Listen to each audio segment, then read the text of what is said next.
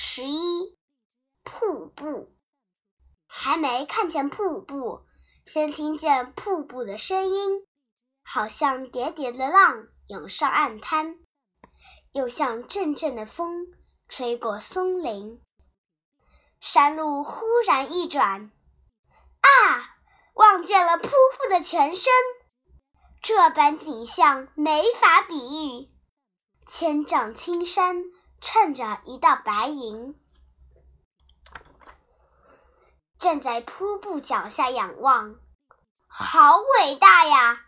一座珍珠的瓶。时时来一阵风，把它吹得如烟、如雾、如尘。